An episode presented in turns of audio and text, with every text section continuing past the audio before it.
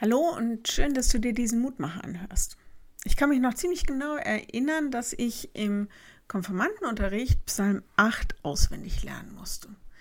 Und ehrlich gesagt, manche Verse in dem Psalm habe ich nie richtig verstanden. Heute verstehe ich sie, weil ich sie erlebt habe. Da heißt es, Herr, unser Herrscher, wie herrlich ist dein Name in allen Landen, der du zeigst deine Hoheit am Himmel.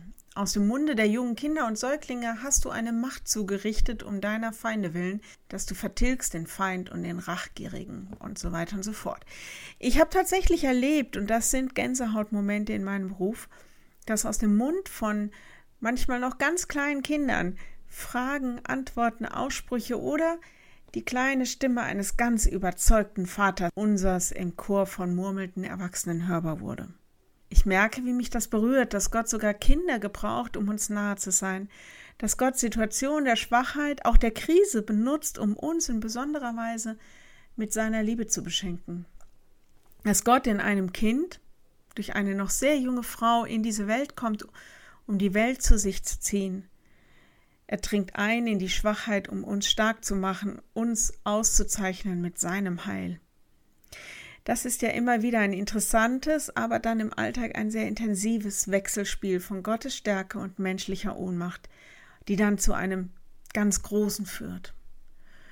Und so kann man eigentlich gar nicht anders, als für diese sehr intensiven Gänsehautmomente, wo wir Gottes Wunder und Größe erleben, ihm auch dafür die Ehre zu geben.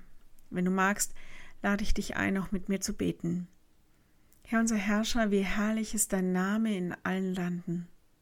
Immer wieder gebrauchst du uns Menschen zum Guten. Du zeichnest uns aus mit besonderen Gaben und Fähigkeiten, dass wir denken können, gestalten können, tragen können. Danke dafür, dass du uns als Menschen so besonders gemacht hast.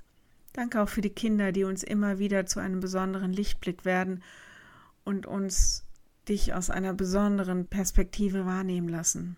Herr, wir bitten dich für alle, denen momentan das Loblied im Hals stecken bleibt, weil sie Sorgen und Ängste haben, weil sie krank sind oder sie nach einer Perspektive ringen.